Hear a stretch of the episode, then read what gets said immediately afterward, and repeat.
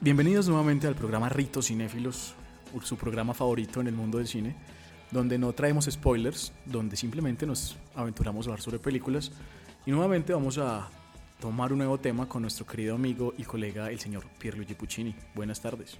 Hola cinéfilos, hola Sebas, bienvenidos. Les tenemos preparado un programa muy muy interesante, ¿cierto? Un programa que les, debemos desde hace bastante eh, queremos hablar en este episodio y en el próximo, así que estén atentos, sobre una correlación histórica ahí que tienen el cine y los psicodélicos. Bueno, pues eh, ya digamos con ese tipo de perspectiva que nos enuncia Pierre, pues bueno, ya sabemos más o menos de qué vamos a hablar. Y es por eso que hemos decidido nombrar a este episodio como los mejores trips de ritos cinéfilos. Vamos a hablar aquí de las... Es bastante difícil, no sé cómo le pareció a Pierre. Digamos, eh, yo le decía antes, eh, durante el transcurso del día, como que tengo un montón de películas para meter aquí. Y él me decía, no, no, no, no, tranquilo. Eh, sáquelo todo, saque, hable de poquitas películas, pero es bastante difícil. No sé cómo le habrá ido con Pierre con esta tarea.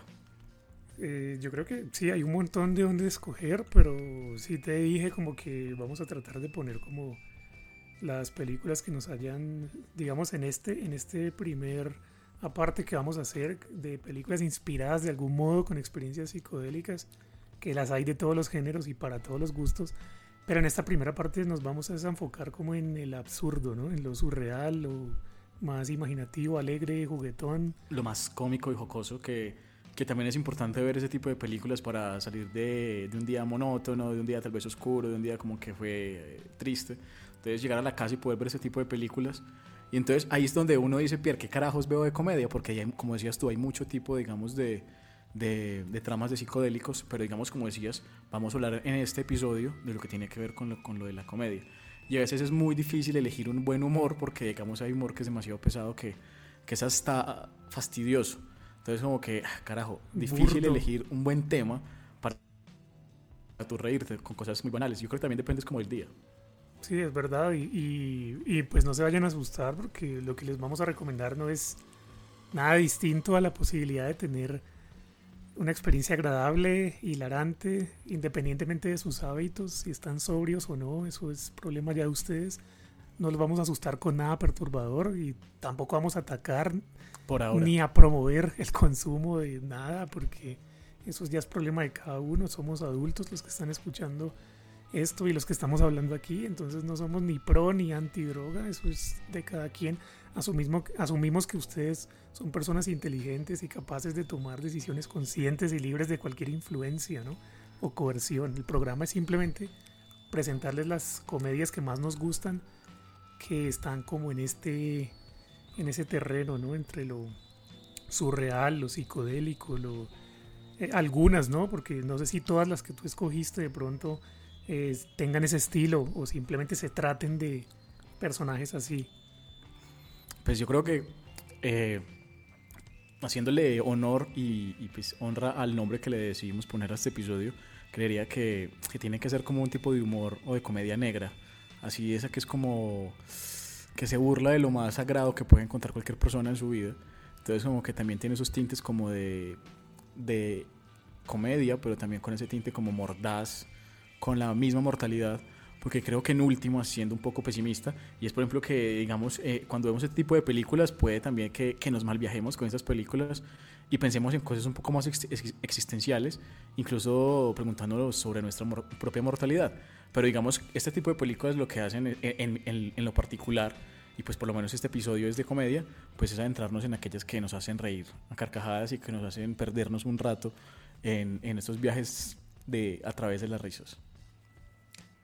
Sí, de acuerdo con eso. Y, pero antes de todo, yo creo que sería bueno como darles un poco del contexto, ¿no? De, de, de estas películas, de sobre qué van las películas eh, psicodélicas o sobre drogas, que son películas que representan, pues, ya sea el uso de las mismas, o es el tema principal en algunas, o, o simplemente cuentan con algunas escenas memorables usando pues algún algún tipo de sustancia. ¿no? El cine de drogas va desde lo ultra realista hasta lo absolutamente surrealista. ¿no? Algunas películas son descaradamente a favor o, o, en contra del uso de drogas, de estupefacientes, mientras que otras son menos críticas. Y, ah, bueno, y las drogas que más se muestran en, en, en el cine, yo creo que van desde el alcohol, la cocaína, la heroína, el LSD y principalmente el, el cannabis. ¿Cuál? Y el café. Y el café. La cafeína también, claro. Y películas como, por ejemplo, ya por nombrar una y salir de paso, porque no creo que hablemos mucho de ella en profundidad. Por ejemplo, Requiem por un sueño, uno ve todo un rango de, de adicciones, ¿no? A las sustancias, de, desde los, los personajes que son adictos a la heroína hasta la madre de uno de ellos que es adicta a las pastillas, por ejemplo. Eh, se ve todo tipo de adicciones, ¿no? En, en, distintos personajes de distinta condición social y edad. Entonces eso, eso, eso varía mucho, pues, dependiendo de, de, lo que se esté hablando en la historia, ¿no? En el relato. Entonces, pues ya dijimos, el primer enfoque que queremos hacer es el subgénero de la comedia, la comedia stoner, como le llaman los gringos, ¿no?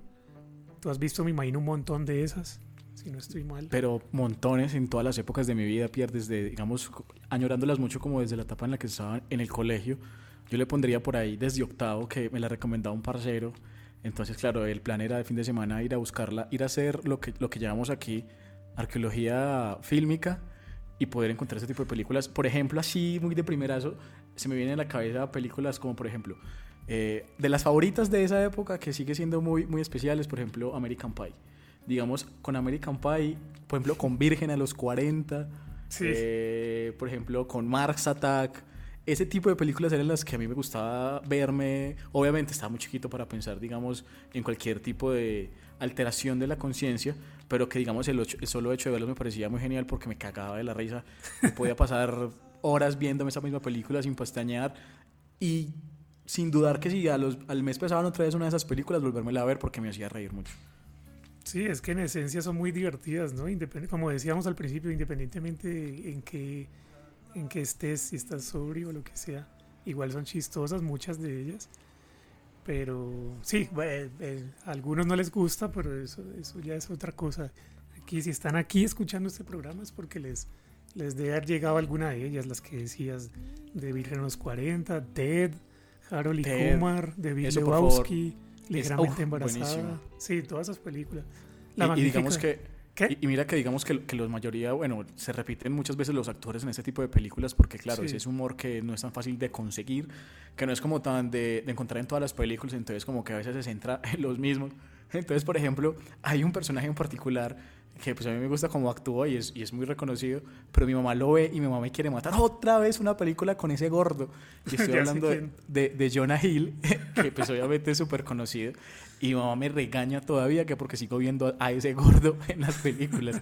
Entonces ella cree que me estoy viendo una y otra vez la misma, la misma con el gordo, pues porque el man casi siempre está gordito. Entonces, eh, lo que decía, es, es como entrar a familiarizar unos rostros del cine en ese tipo de películas como que son muy para ellos. No, y, y, estás hablando además pues de la como la última generación, ¿no? De, de, de, estos personajes que hicieron películas de ese tipo, porque décadas pasadas ya hubo muchos que también solían salir como en películas de ese mismo estilo. Si nos vamos a los 80, a los 70, antes de hacer eso, eh, pues les puedo decir más o menos de, de esta comedia, este subgénero de comedia que nació siendo mal visto, ¿no? Y que sigue estándolo para los sectores más conservadores de la sociedad y de los espectadores. Eh, pero a pesar de, de, eso, pues ha tenido, yo creo que ha sido bastante rentable en, la, en las últimas, en los últimos años. Decías tú que Jonah Hill, claro, o sea, en parte gracias a él también y a su grupito de, de amiguitos. James Franco, Seth Rogen, eh, ¿quién más está por Michael ahí? Michael Cera. Michael Cera también digamos que nació como una, una, un tipo de película al margen ¿no? de, lo, de, lo, de lo mainstream, de lo comercial. De outs, outsiders. Bastante outsiders, sí. Y, pero con el tiempo pues se, se hizo, entre comillas, más, respe más respetable, aunque nunca ha alcanzado pues esa, esa, esa respetabilidad, ¿no?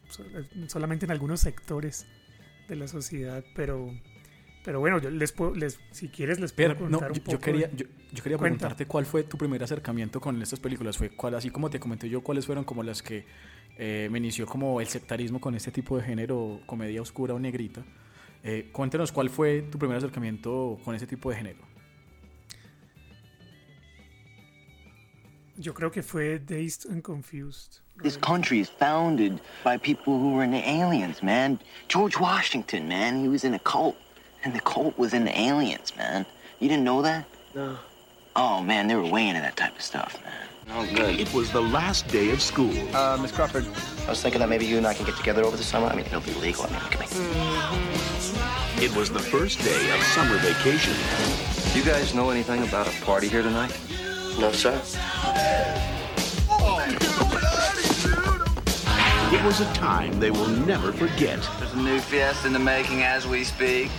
Rebeldes y Confundidos del año 93 de Richard Linklater. La vi en televisión tarde, una noche, pues no, no sé, al principio ni siquiera me causó gracia.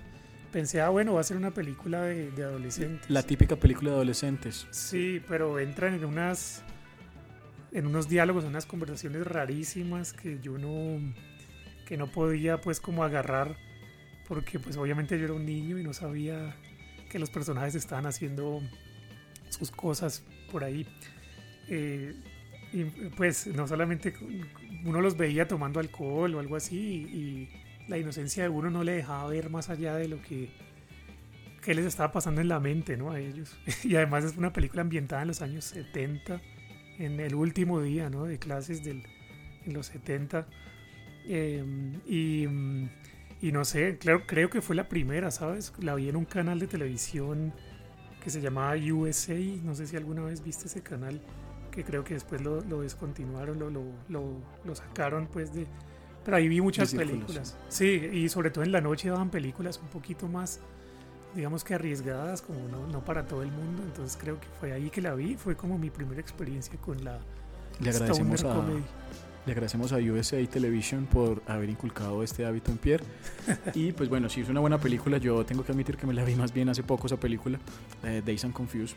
Y pues obviamente eh, es como identificar como los típicos adolescentes en la high school en, en Estados Unidos. Pues obviamente que sabemos que, bueno, o con lo que nos vende el mundo del cine, lo que nos vende Hollywood, es que digamos los típicos adolescentes son eh, dos clases, los que son como los, los, que, los famositos del colegio versus los marginados, los nerds, los geeks.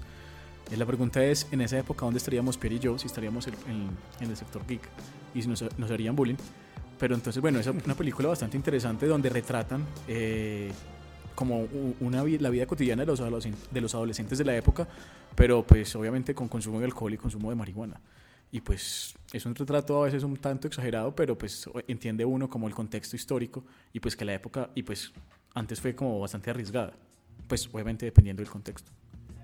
Sí, no, y la película pues como decías, es, retrata un solo día, ¿no? El día que salen de, que terminan los, las clases y como que qué van a hacer ahora, cuál va a ser el futuro, en qué nos vamos a convertir ahora de, después de acabar, después del último día de instituto y claro, y bajo la influencia de, estas sustancias, pues empiezan ahí sus diatribas y sus... Y entonces muy interesante cuando la, volví a ver, me gustó muchísimo más, claro, porque ya, ya estaba más consciente de, de qué era lo que estaba pasando, ¿no? Cosa de la que no era muy consciente la primera vez que la vi. Pero bueno, de esa quiero hablar más tarde. Si quieres, eh, te cuento un poquito ahí, como a grosso modo, cómo fue que se, emparejó Inició sí, ese cómo, rito. Cómo se emparejó extraoficialmente el cine con el consumo, por ejemplo, de marihuana, que es como, como el, el, la droga por, por, excelencia de las stoner comedies. Y eso va, creo que les sorprendería saber que una de las primeras comedias de stoner catalogada, pues, es eh, una película de 1932. Imagínate, una película en pleno precódigo, la época precódigo que ya la vimos acá en el programa eh, se llama Jewel Robbery, Atraco de Joyas.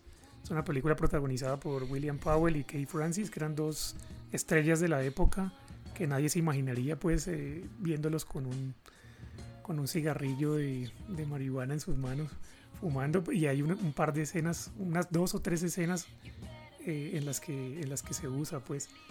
Y en las que le dicen a uno al, a la gente como que este cigarrillo va a mejorar tu vida y, le, y te hará olvidar todos tus problemas. Y, y claro, y- un cigarrillo. Ajá, y esto desata pues varias escenas cómicas. Pero la primer comedia, entre comillas, que más bien fue una comedia no intencional, eh, del, sería Reefer Madness de 1936. es una... No, es en e- obviamente lo que, te decía, lo que te decía ahora depende obviamente es del contexto. Entonces, claro, esa película en su momento, me imagino que la polémica por traer el uso de la marihuana, entonces, claro, es el caos en la época. Me imagino que, que fue bastante criticada, pero pues obviamente que esa película, como decía Pierre, pues hoy por hoy nos daría mucha risa verla. O sea, y de hecho verla da produce risa. claro, si se quieren reír, ahí está en Wikipedia, busquen la Reefer Madness 1936, ahí la pueden ver gratis. Es ¿En un- Wikipedia? en Wikipedia. Es un completo panfleto de propaganda antidrogas en las que el, la que el consumo de cannabis, pues según la película, puede llevarte a descender a la locura, a cometer toda clase de crímenes como homicidio culposo, doloso, concierto para delinquir, te puede incitar al suicidio. Bueno, si se quieren reír, ahí está. Eh, obviamente es una comedia, pero no intencional. Hoy en día nos da risa. En ese entonces no, en ese entonces nadie, nadie sabía, no estaba tan enterado pues de, de lo que de las de los efectos De los ¿no? efectos. Entonces hay muchas historias así con psicodélicos que, que la verdad son interesantes porque ah, me gustaría traer a colación ahora que estamos como haciendo el repaso histórico de la por ejemplo no sé si sabías que, que a lo largo de las del tiempo bueno desde el año 73 muchos universitarios sobre todo consumidores de psicoactivos han intentado por ejemplo sincronizar la música del álbum Dark Side of the Moon de Pink Floyd con El Mago de Oz, con la película de 1939. Esa es una de, de esas como teorías conspiratorias que han creado los, los Stoner a raíz de, de- o sea, dentro del cine, ¿no? Que El Mago de Oz y el álbum de Pink Floyd tienen supuestamente Su se- relación. se pueden sincronizar. Y, y Hollywood ocasionalmente también, los estudios de Hollywood, al, al- al ver eso, al ver esa, eh, como esa, ese, ese grupo, ¿no? ese target de audiencia que se han dado cuenta, sobre todo en los años 60, de cómo estalló el movimiento hippie, los movimientos contraculturales del rock, eh, sobre todo. Dándose cuenta de eso, pues también han querido como llamarle la atención ¿no? a ese tipo de, de público, inspirarlos, ponerles películas para ellos, hechas para ellos.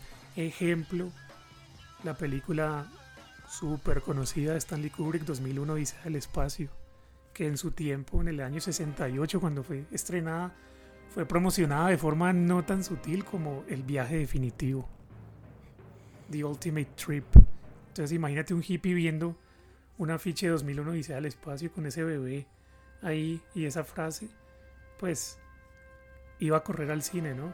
En su estado, Obviamente. así como estuviera, y a reír y a, y a imaginarse cosas ahí dentro del cine. Entonces, sí, no, mira que, por ejemplo, los psicodélicos han estado repetidamente, se han usado repetidamente como temas, ¿no? En, la- en las comedias, sobre todo en las comedias gringas, incluso televisivas, en las sitcom.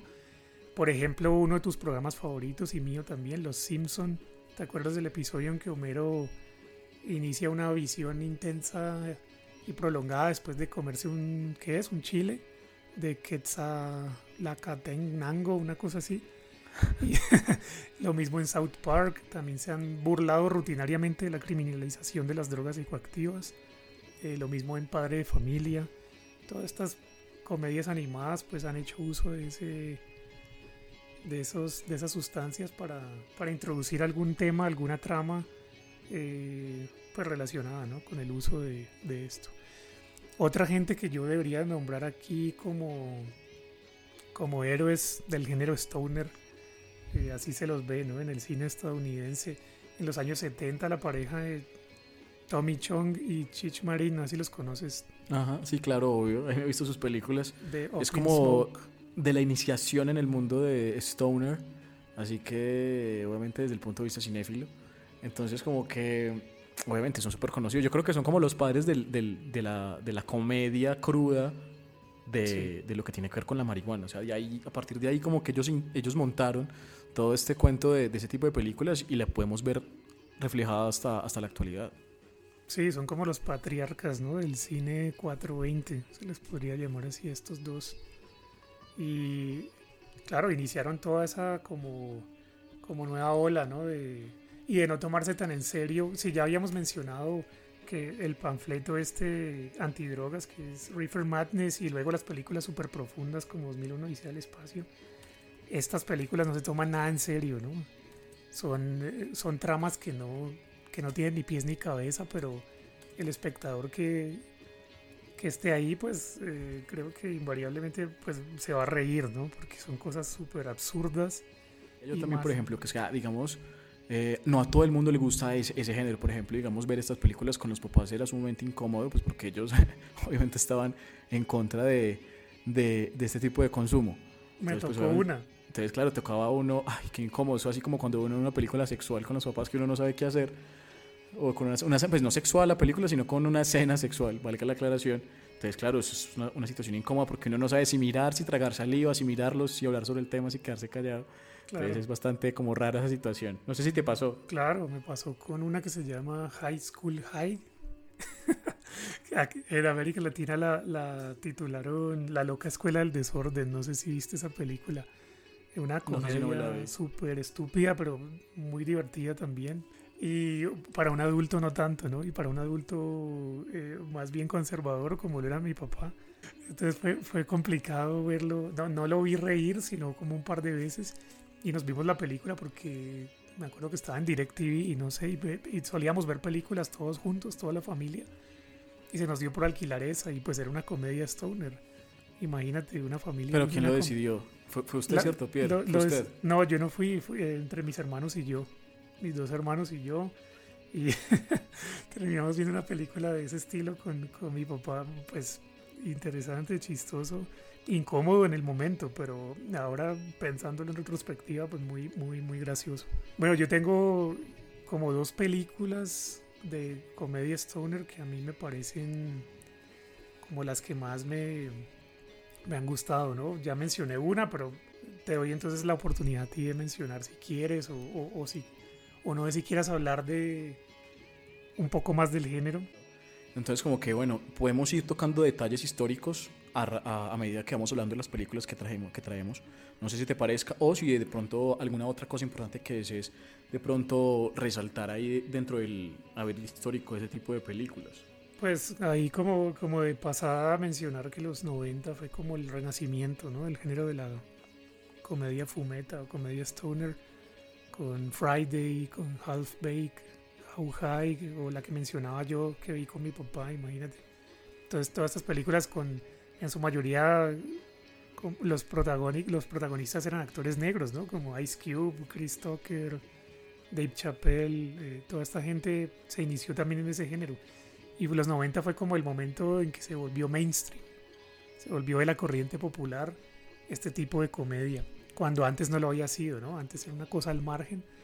En los 90 ya eso cambió y para el 2000 entonces eh, a partir de ese de esa del nuevo siglo pues y nueva década ya vinieron todos los demás actores que tú mencionabas eh, Jonah Hill James Franco etcétera creo que una de las más exitosas de estas películas de Stoner yo creo que es eh, Ted la del oso de peluche la del creador de de Family Guy no de padre de familia creo que fue una de las comedias Stoner más exitosas de todas donde efectivamente en la película hay uso de, de, de estupefacientes, pues. Y, y no solo eso, también hay un surrealismo ahí. eh, me acuerdo de las escenas de Flash Gordon, ¿no? No sé si, si recuerdas, eso me pareció muy chistoso. Porque Flash Gordon es una de esas películas tan malas que es buena y que la hayan metido ahí me pareció muy gracioso. O sea, fue como una de las últimas películas de ese subgénero de comedia que yo disfruté bastante cuando la vi. ¿Con cuál te ha pasado así? No sé, ¿qué película nos quieres traer aquí a la, a la conversación que te haya hecho sentir, te haya hecho reír mucho? Digamos, digamos hay una muy particular que fue como que la, la que fue ya determinante para, para querer más este tipo de películas, porque lo que te vendían en las otras películas, como por ejemplo la de Chinchichón, de Chichichón, ento- era por ejemplo eh, el típico, como nos venden la imagen del marihuanero normalmente, o sea, es como el tipo perezoso, que no sabe dónde está parado, que no se acuerda de nada, Sí. que tienen aventuras a raíz de consumirlo. Entonces como que todo está muy arraigado como en personificar ese tipo de, de comportamiento que, que no es así siempre, pero que digamos que la mayoría de la gente tiene como ese tipo de idea de que, de que la marihuana como que te va a dormir o cualquier tipo de droga, entonces como que lo pintan de forma un poco exagerada. Entonces digamos que la primera película como que yo sí me reí bastante y, y disfruté es Pineapple Express o Piña Express. Eh, me imagino que te la viste, Pierre. Eso ya es como un clásico, ¿no? De la comedia stoner. Sí, ese es uno de los... Hace parte de lo como, los 10 mandamientos, o sea, tiene que estar ahí para poder como involucrarse dentro de este género. Es una película de 2008 dirigida por el señor David Gordon Green y que fue escrita por Seth Rogen, del cual ya hicimos referencia en algún momentico, entonces aquí nuevamente lo vemos, y por el Evan Goldberg, y pues que fue protagonizada por, por el señor Seth Rogen y por James Franco. entonces pues aquí vemos las como que las peripecias y los las, los- las contingencias que pueden llegar a ocasionarse cuando van a, a buscar eh, vicio. Entonces es como verlo todo a partir de ahí, dándose cuenta de circunstancias un poco perturbadoras para poder encontrar lo que ese vicio que quieren a toda costa. No sé si te la viste, me imagino que sí. Sí, y la pues vi. obviamente. No sé qué te Divertida. pareció esa película. Muy, muy chistosa. Y como decías, eso de las peripecias por las que tienen que pasar es verdad.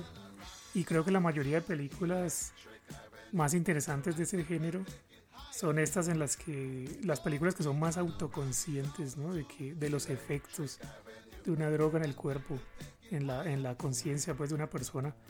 Eh, eh, y mientras hablabas de eso, me acordé de otra película que me pareció súper graciosa, que creo que describe como que vívidamente, de la forma más realista, como las cuáles son los efectos de un, de un psicoactivo como el cannabis. Creo que es Smiley Face, una película de Greg Araki, el director de, de una película que te gusta mucho, Mysterious Skin, que la, hablamos acá en el primer episodio de este programa. Y claro, pues si la ves, pues eh, es bastante eh, lo que tú decías, esa, esa caricatura casi de la persona consumidora de cannabis, que es alguien muy dormido, alguien muy que no está atento, que no está consciente de lo que está haciendo. como Shaggy, como Sí. Shaggy el descuido. Ah, claro, y mira que eso que lo Es el que- personaje ideal, es como el, el- el prototipo ideal, es el, el Shaggy. Es verdad, no lo había pensado, pero Shaggy es como, sí, es como un personaje típico de su época, ¿no? Un hippie, anda en una van, En la máquina del misterio. la máquina del misterio con un perro que habla, o sea, sí, tienes razón, es muy, muy como en la onda de, de Stoner Comedy. Ah, entonces sí, me acordaba cuando decías esas situaciones absurdas, surreales, que pasan de pesadilla a sueño o viceversa. Esas bifurcaciones en la trama que son ridículas, diálogos estúpidos que suenan profundo, cambios de tono de 180 grados, tangentes extrañísimas, todo eso eh, lo tiene Pineapple Express, lo tiene Smiley Face, la que acabo de decir.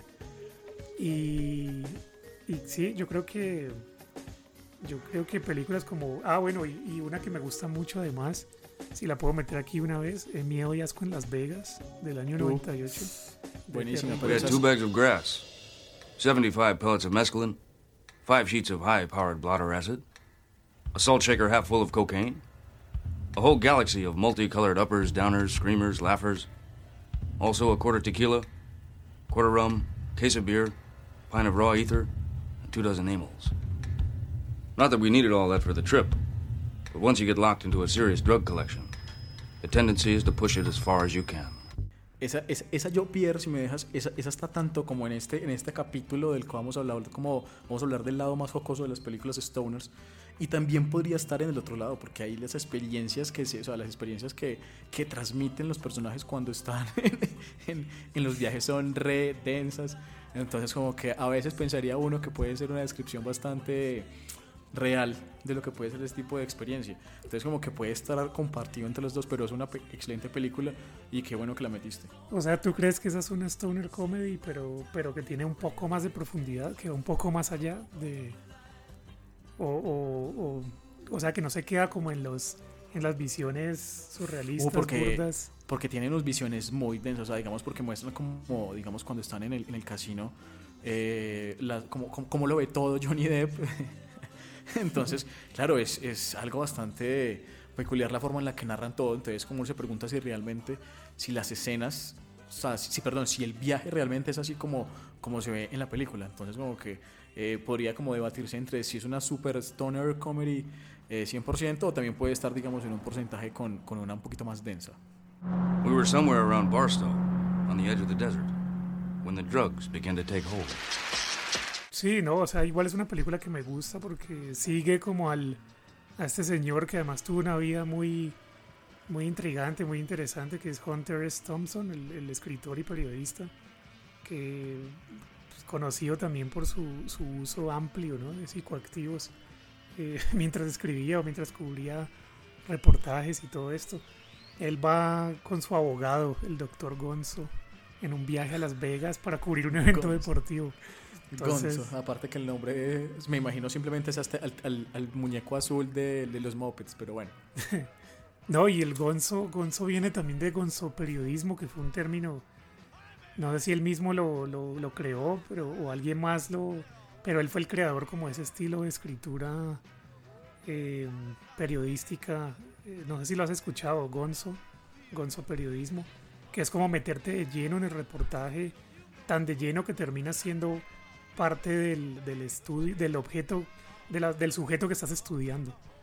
En este caso él iba a O sea, se cubrir- involucran los dos. se involucra. Por ejemplo, él, él cubrió una, un evento de los Hell, eh, Hells Angels, de los, de, de los que andaban en motos, estos eh, motoristas, estos que andaban en carretera, que todavía creo que existen. Y él, de hecho él compartió muchísimas cosas con ellos y se volvió uno de ellos, prácticamente un miembro honorífico de los, de los Hells Angels. Entonces ya es un periodismo que no se aparta como el sujeto de investigación, sino que se mete de lleno. Pero aquí, o sea, en en Las Vegas cubre es un libro rarísimo y la película también lo es por las experiencias precisamente alucinógenas de este par de personajes de Hunter Thompson que aquí se llama Raúl Duke un, como un alter ego y el abogado el doctor Gonzo que en la realidad tenía otro nombre pero le dieron este alter ego el doctor Gonzo. Entonces viajan a Las Vegas cubren un evento deportivo y van tras su muy particular visión del sueño americano no como que relatando como la falla del movimiento contracultural en los años 60, de dónde quedó como el, el- el- el- estos, estos sueños de cambios, eh, dónde quedaron, lo único que nos quedó fue las drogas, es prácticamente lo que dice Hunter Thompson.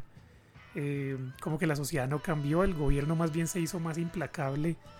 En su En- criminalización, por ejemplo. En- En, su exacto. satanización. Exacto. De ese tipo de, bueno, de, de comportamientos tal vez erráticos para la sociedad. Entonces, por lo tanto, tienen que ser que penalizados, deben ser hechos punibles. Entonces, claro, me imagino que... En que poner más como- fuerza, ¿no? Contra Exacto. insurrecciones civiles, contra... Porque está normalmente visto que, que la, única fue, la única forma de aplacar es, es con fuerza. Yo creo que es una política casi que estatal de todos los países, porque digamos, ¿para qué tenemos establecimientos como el SMAT, por decir algo? Entonces como que claro, la única forma de, de- de reprimir ese tipo de cosas es con la fuerza. Y pues creo que lo hemos replicado en todas partes, incluso mira donde lo podemos ver también, incluso en esa película, que la verdad es Claro. totalmente un resacón el berraco. Sí. Entonces como que vale toda la pena aquí, digamos, eh, prepárense para un viaje loquísimo. Y una recomendada, tienes toda la razón, Pierre, y chévere que la hayas incluido. Sí, porque Las Vegas ahí es como un paraíso hedonista, ¿no? Para ellos dos. Eso- eso el hacen de retrato que- todo. El retrato de Las Vegas que siempre, o sea, ¿cuál es el, retra- el retrato que siempre tenemos de Las Vegas? Es ese, el que es la ciudad del pecado y pues todo puede pasar en Las Vegas y Todo que... vale. ¿Y cómo es que el dicho que lo que pasa en Las Vegas, Se queda en Las Vegas. así es? Claro, entonces, pero, pero sí, igual este paraíso hedonista, pues igual poco a poco se va tornando en un infierno, ¿no? Según como lo, lo veas, eh, dependiendo, pues porque los personajes están tan, tan allá, están tan locos que, que viven un montón de cosas que, veanla, mejor dicho, no se las quiero dañar, pero sí retrata como muy, como de forma visual, ¿no? Todas esas cosas que, que le pueden pasar por la cabeza a una persona bajo el influjo de, de todas esas sustancias que se meten ellos en el viaje, ¿no? En el viaje por carretera. No, y la otra película pues era Dazed and Confused, que la quería mencionar como mi comedia stoner, como la primera que vi, importante porque también no es solamente como las bromas y las novatadas, el consumo de cerveza o marihuana, como experimentando por primera vez, sino que es como... eh, me encanta, por ejemplo, la banda sonora y me encanta, por ejemplo, que la dirección de Richard Linklater sea como invisible. Él simplemente deja la cámara ahí, pues no llega a un estilo documental, ¿no? O cinema verité o algo así, pero deja la cámara ahí y los diálogos se oyen muy naturales, tanto que parecen improvisados. Eso me gusta de esa película. Y siempre lo ha hecho en toda su carrera, en, en la trilogía de Before, en esta, en otra película importantísima que quiero mencionar en el otro episodio, que es Waking Life. Eh, pero entonces aquí está de por medio los años 70, una buena banda sonora, eh, unas situaciones muy graciosas. Entonces, y, ah, y él, y él luego sacó una película. Eh, ¿Cuándo fue esa película? Creo que fue en 2016. que se llama Everybody Wants Some. No sé si la viste, que es como una secuela espiritual de Rebeldes y Confundidos, de Days and Confused. Es como lo mismo, pero en los años 80. Gente de instituto, sus primeras experiencias, sus conversaciones ahí de por dónde va el mundo, por dónde va la vida de ellos. Entonces eso me parece interesante y, y se le puede sacar entonces más a una comedia stoner, más que solo risas, también hay otras cosas, ¿no? Que se le pueden traer pues a la venir a la mente a uno al verlas. Tengo otras por mencionar, entonces adelante si quieres mencionar más de las stoner comedies. Entonces, si ves, digamos, lo que te decía yo más temprano era que hay mucho para mencionar y tú me decías que no. Y ya llevamos un montón de películas y siempre nos inventemos en hablando de otra más diferente. Pero bueno, digamos otra para recomendar que me gusta mucho, digamos, eh, bueno, es, digamos, realmente una trilogía, no trilogía. Y es la, la saga de los tres sabores corneto. Y creo que Pierre sabe de qué carajos estoy hablando. Y estoy Sí. hablando aquí de una, de tres películas que me gustan bastante que no trata directamente eh, el consumo de sustancias psicoactivas. Digamos, si se ve mucho el consumo de cerveza, eso sí está pues ahí latente todo el tiempo porque pues son amantes de la cerveza. Entonces, bueno, aquí se puede meter un poco por ese lado del alcohol. Y pues son tres películas que cuando yo las veo yo, yo me sea, digamos, me recuerda como una época de más tranquilidad porque pues hoy por hoy hay que trabajar. Entonces como que las, las traigo como a colación porque son bastante entretenidas de ver y digamos verla con ciertos complementos pues ayuda a vivir una mejor experiencia. Entonces claro, soy culpable digamos de disfrutar ese tipo de películas y, y bueno, tenemos por ejemplo en esta trilogía tenemos eh, Shaun of the Dead, tenemos Hot Fuzz y tenemos The World's End.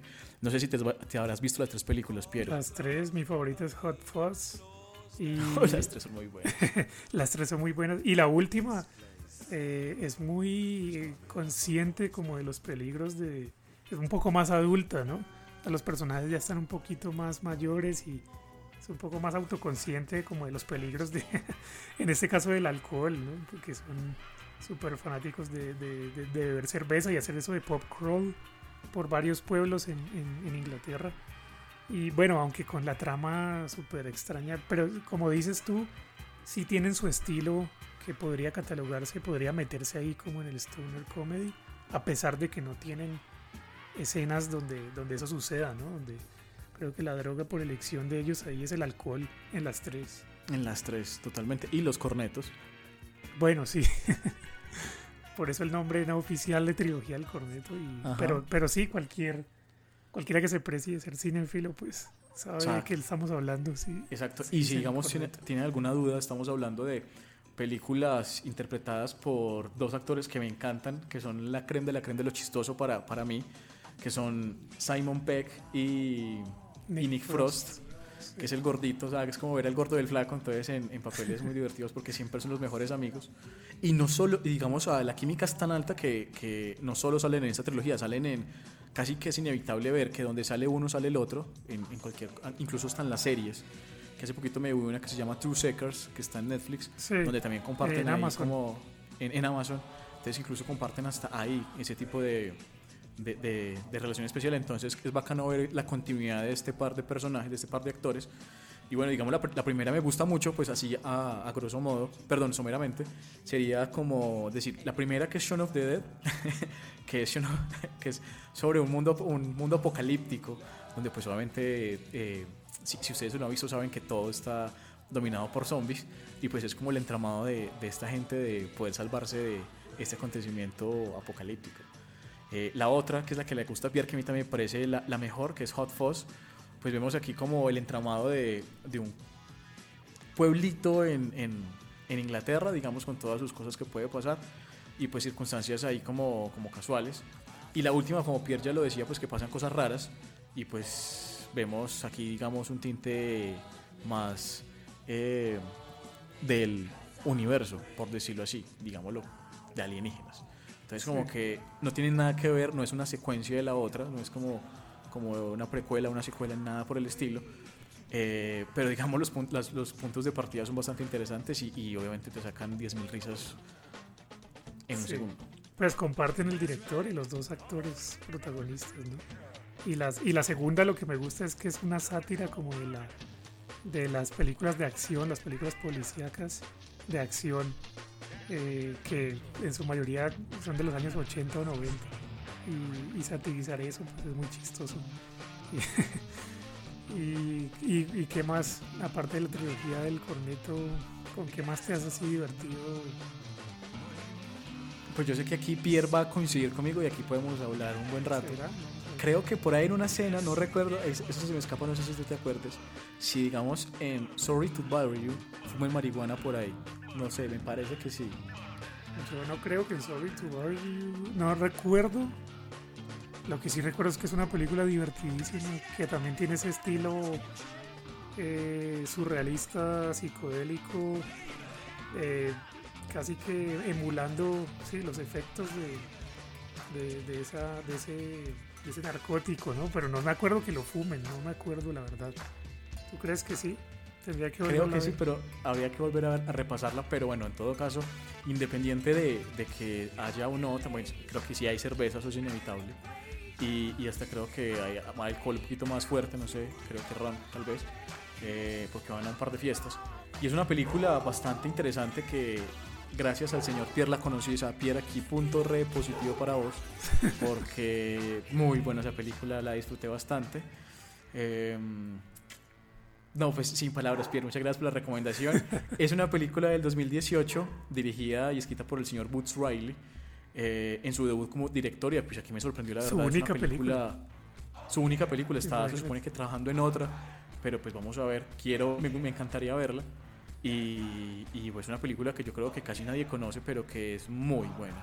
Pierre, no sé a ti qué te pareció, digamos, porque mezcla muchas cosas, mezcla eh, un mundo psicodélico, muestra mucho realismo, muestra el entramado de cómo es eh, el trabajo realmente. Y aquí sería bueno cuando podamos hablar de otro capítulo sobre, sobre nuestros trabajos o sobre el trabajo, pues también será bueno volverla a traer a colación, pero, pero una película muy bien hecha, con una muy buena fotografía.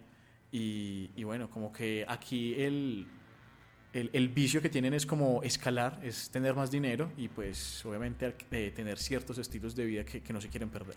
No sé qué piensas tú. Pienso que es una película muy lograda, muy... eh, es divertidísima, me parece. Y no solo eso, es también profunda en los temas que dices, como del ambiente laboral, como de las... eh, esta lu- lucha como de clases, la división social que se ve, el, el darwinismo social, si se quiere, que hay dentro de un espacio laboral y cómo afecta pues a cada individuo ahí, sobre todo a esta persona, un afroamericano, en un mundo en el que eh, la película le está diciendo como que compórtese de este modo si quiere sobresalir en la sociedad, si quiere escalar posiciones. Y todo hecho bajo este prisma, como, como tú lo decías, psicodélico, como autoconsciente, casi como un viaje eh, de alguna droga, el estilo de la película, porque con esos cambios de tono de 180 grados, con esos diálogos, algunos ridículos, otros muy profundos, pero eh, entonces todo eso se me hace se me hace una película muy original. Y eso fue lo que me gustó de ella y por eso te la recomendé. A ustedes también se la recomiendo encarecidamente que la vean porque se van a divertir mucho y también les va a dejar eh, muchas ideas no profundas de su existencia No creería no. uno. Así que por favor no se olviden, es Sorry to Bother You Sorry o to bother you. Perdón por molestarlo o perdón por molestarte o lamento molestarle. Así que búsquenla, no se van a arrepentir, es una súper recomendación. Eh, creo que primera vez que la hablan en un podcast, bueno, espero, me estoy dando mucho crédito. pero, pero bueno, Pierre, no sé si tengas otras ya como para ir cerrando este capítulo de este tipo de género. Yo tengo una por ahí, pero no sé si tienes algo más o alguna otra especial por ahí. Mm, pues ahí devolviéndome un poco en el tiempo, de pronto mencionaría Fast Times at Richmond High, eh, que fue la película que sacó a conocer a varios actores, entre esos a, a Sean Penn, haciendo de un de Jeff Spicoli, que es un personaje muy chistoso, un- el típico fumador de, de marihuana que, que está en, la- en el colegio y que no sabe realmente en dónde está, no, su cabeza está en todas partes a la vez. Es muy chistosa, también la pueden ver, es del año 81. eh, salen muchos actores que, que luego que luego se hicieron famosos y No, también digamos hay uno que es buena para destacar, eh, así rapidito, ¿Cuál? que no tiene que ver con el ámbito de las drogas, pero que disfruté mucho y es una experiencia bastante entretenida verla. No sé si es muy descontextualizada, Pierre, pero eh, Big Trouble in Little China, ese me parece que es Big una Trouble in película... Little China es un película. Esa es una cosa encanta. fantástica. A mí me Sí. parece genial. No sé si sea muy descabellada, pero es una película que. que haz de cuenta que, que esa gente se fumó eh, un jardín entero de, de no sé qué carajos. Yo creo que de opio. pues, yo creo que sí, de opio, porque es una película muy bien lograda. Una película eh, casi que su estilo muchas veces como que raya como con, el, con el- la categoría B de cine. Entonces, como que, uy, marica, pero ¿qué está pasando? Entonces, es una película muy buena. eh, también eh, muy recomendada. También aparece un actor que le gusta a Pierre, que es el señor Kurt. eh, Russell. Y que es una película de 1986 dirigida por el señor John Carpenter. John Carpenter, perdón. Y bueno, una película que me gusta mucho. Así que también un recomendado para disfrutarlo así y reír y sufrir y como que eh, preguntarse qué carajos pasa en los, en los pasillos de, del último salón. Entonces como que muy recomendada. Por favor, véansela también. Ahora que hablábamos de todas esas eh, de esas películas que están surgiendo así como tan que nos van llevando como encadenando, ¿no? Que es Sorry to Bother You, luego Big Trouble in Little China. Creo que debo mencionar una que se convirtió también en película de culto y es una stoner comedy además, mezclada con película con thriller criminal, casi cine negro con un con un stoner de por medio como protagonista que es The Big Lebowski de los hermanos Cohen y que entra en terrenos sí del absurdo y de lo eh, pero también tiene también tiene esa especie como de visión no, no digamos crítica satírica más bien de, de, las separaciones ¿no? de, las divisiones sociales que hay en este caso en Los Ángeles entre un sí, entre un consumidor habitual de, de cannabis eh, cuarentón o cincuentón, dirías tú, no sé. Eh, y como el tipo es un vago, es un bueno para nada a los ojos de, de todo el mundo, pero se mete en un misterio que tiene que resolver. Y eso es lo interesante de la película. O sea, por más que tengamos este personaje, al parecer un bueno para nada, que solamente fuma y ya, y no hace nada, y se la pasa todo el día en esas, se mete en, un, en una trama rarísima, enredadísima, eh, sacada como de las novelas de Raymond Chandler eh, de Los Ángeles en los años 40. Du, qué buen escritor, qué bueno. Y- Sí, algo sí. muy- saber eso es algo muy interesante. De hecho, la el mismo título es, un, es, una, es una oda, es un homenaje a Raymond Chandler, porque eh, The Big Sleep, una de las novelas de él, y esta es The Big Lebowski. Y pues sí, bueno, interesantísima, véanla si pueden. Creo que la consiguen ahí en, en las, en las plataformas. ¿Qué más mencionarías tú para cerrar? Si quieres Bueno, cerrar? para cerrar, eh, uy, es que tantas. Yo Pierre que eran un montón y vos decías que no. Pero por ejemplo, también hay otras. No, es que hay demasiadas, Pierre, hay demasiadas. Eh, por ejemplo, otra que me gusta mucho, que, que es súper apropiada. Y es una película que vemos nuevamente al señor Jonah Hill y a Russell Brand. Y aquí sí vemos full drogas al extremo, metiéndolo cada vez más y cada vez peor. Porque es eh, acostumbrar a, a una gente sobre cómo es la vida día a día de, de, una, de un rockstar, de una estrella de rock. Entonces, claro, tiene que meter todo el vicio posible y vemos aquí las, la clase de cosas que pasan cuando van subiendo eh, en, su, en su anhelo de conseguir más drogas. Entonces, uy, es pesadita, pero es muy buena. Una comedia que vale la pena total y donde pues obviamente si quieren ver contenido de drogas al extremo, ahí la pueden encontrar. Me imagino que Pierre también se la vio. ¿Cuál? Creo que no dijiste el título. Get Him Do The Greek. Ah, sí, con Russell Brand se llama el tipo. Sí, y, señor. Y Jonah Hill, sí, claro. Sí, es verdad. es chistoso también esa. Sí, y ah, bueno, y, y yo también les voy a recomendar una que vi hace muchos años en, en televisión, creo que fue en- cuando existía el famoso canal Cinemax. Supongo que te acuerdas de ese canal. Eh, Obvio, de mis canales favoritos. eh, Cinemax, para los que no lo sepan, es como el precursor de HBO Max, ¿no? Porque cuando se unió, cuando Warner compró todo eso, compró Cinemax, compró DC, y hoy en día tienen todo eso. No sé si la película de pronto la pueden encontrar ahí. Una que se llama My Dinner with Jimmy, Mi Cena con Jimmy, y narra la historia de, de Turtles, una banda que me imagino que la deben conocer por su éxito Happy Together de los años 60.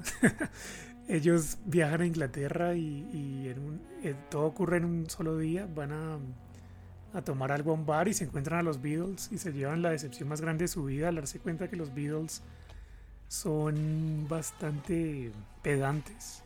Se los tratan un poco mal, un poco... sin no les dan importancia, no los saludan bien, no los... Y entonces uno de ellos, el vocalista de la banda, se pone a hablar, eh, lo llaman a una mesa y es Jimi Hendrix. Entonces, esa es también una stoner comedy, pero un poco más desconocida. Es una película independiente. Y, y nada, si la, si la logran encontrar, pues creo que la, la van a disfrutar si les gusta este subgénero. Bueno, es así, obviamente, como decías tú, desconocida porque no tenía ni idea, pero está bastante interesante. Así que después de que grabemos esto, te- creo que la buscaré. Dependiendo de la duración de la película, la veré hoy. Así que nuevamente gracias, Pierre, por recomendación. Espero que sea así deslumbrante como Sorry to Bother You. Eh, no, no va a ser así de deslumbrante, lo siento, pero... Ah, Porque Sorry to Bother You, to Bother You ya está a otro nivel. Hay muchas para recomendar, entonces como que bastante complicado traerlas todas a colación. Pero digamos así ya para terminar, Pierre, y sería solo como por como citarlas, pero pues nuevamente no eh, ahondarlas, y sería por ejemplo Superbad, eh, Your Highness, eh, Paul, eh, 30 minutos o menos que quería hablar de eso, pero bueno, para otra ocasión será. Y bueno, este- aunque este tipo de género estemos acostumbrados a que sea tal vez no tan, tan bien recibido, es unas películas que vale la pena verlas de vez en cuando, que sirven para desconectarte de, de lo rutinario porque a veces eh, ver cosas eh, un poco extremas en, en cuanto a su contenido, digamos, violentas, como que hace que seas un poco más violento o te desquites con la persona que no debe ser. Así que también disfrutar de este tipo de películas Guau. y, y gracias por escucharnos y que les haya gustado este capítulo. Muchas gracias. eh, escúchenos en el próximo episodio que va a estar interesante también porque vamos a tratar un tema muy similar, pero nos vamos a ir ya como a lados más densos, eh, no tan jocosos. Entonces, si nos quieren escuchar explicando nuestras experiencias, nuestras películas favoritas de ese estilo, pues sigan aquí con nosotros. Y ya saben dónde nos pueden encontrar, arroba ritos.cinéfilos, eso es en Instagram. Y nos pueden encontrar en todos los podcasts, en Spotify, en Deezer, en Amazon Music. Muchas gracias. Hasta luego, hasta la próxima. Hasta luego, señores, que estén muy bien. Feliz día para ustedes.